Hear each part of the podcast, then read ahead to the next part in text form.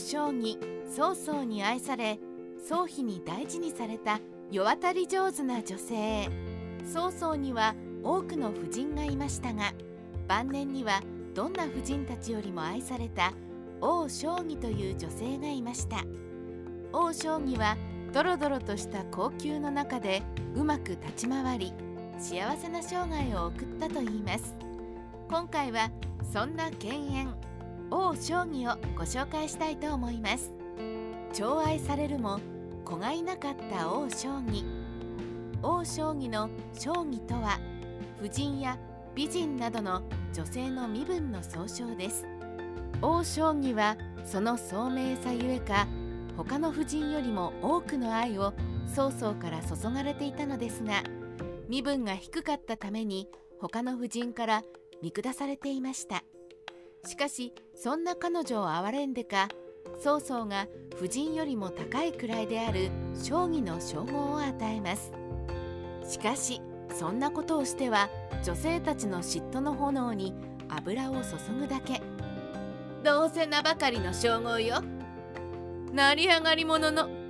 このように王将棋は他の婦人たちからチクチクネチネチ嫌味を言われたことでしょう。そしてその嫌味には子供もいないくせにといったものも多く含まれていたはず。彼女は曹操から深く愛されてはいたものの子供を授かることができなかったのです。王将棋はこのことについて顔には出さなかったかもしれませんが心の奥底ではいつも深く悩んでいたことでしょう。宗官を養子に迎えるしかしそんな王将棋に転機が訪れます。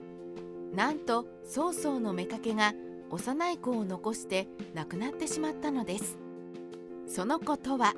まだたったの3歳だった宗官。年老いてから授かった子ということで曹操が特別可愛がっていた子でもありました。曹操は宗官の養母として王将棋をあてがいます。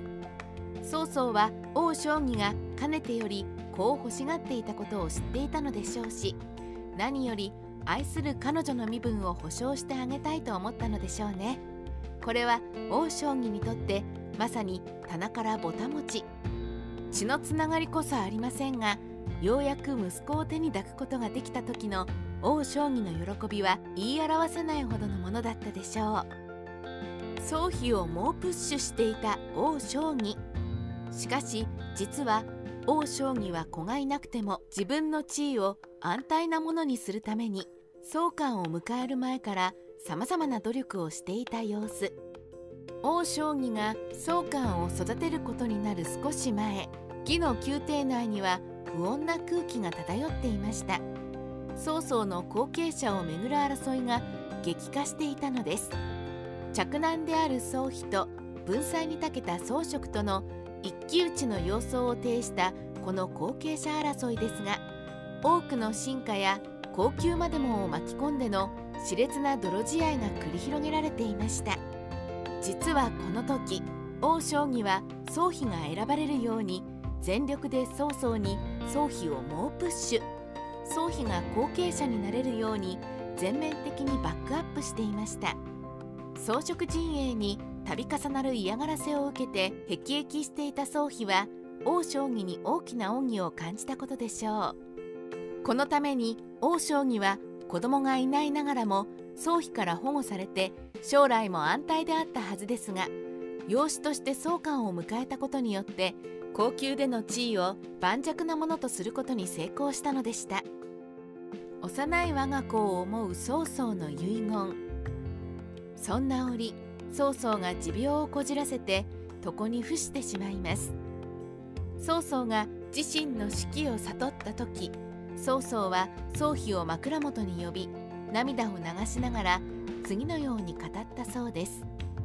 宗官はたった5歳で両親を失おうとしている。宗妃この子のことをよろしく頼むぞ。宗妃は恩を受けた王将棋の養子であり父の忘れがたみである宗官を常に傍らに置いて可愛がりました。そんなある日のこと宗官が宗妃に「お父様」と呼びかけるという事件が発生。宗妃は幼くして父のいない宗官が兄である自分を父と呼んだことを大層哀れに思い私はお前の父ではなく兄なのだよと告げて涙を流したといいます。宗妃と宗官の年は30歳近く離れていましたから宗官が宗妃を父親であると勘違いしても仕方のないこと。しかしもし2人の年がもう少し近かったとしても宗官は自分を可愛がってくれる宗妃を父親のように慕ったのではないでしょうか。宗妃も宗官の行く末を思う。曹操が亡くなった後義の皇帝として即位した宗妃ですがわずか7年で亡くなってしまいます。宗妃は父がかつて自分に宗官を託したように息子の宗英に宗官を託します。また自分が曹操の後継者となるように力を尽くしてくれた王将棋についても手厚く保護するようにと伝えたそうです。三国志ライターチョップスティックスの独り言。女性にとっても生き抜くのが大変な時代で時勢を読んでうまく立ち回り幸せな生涯を送った王将棋そんな彼女に養われた宗官も早くに両親を亡くしてしまったとはいえ十分に幸せな幼少期を送ることができたのでしょう。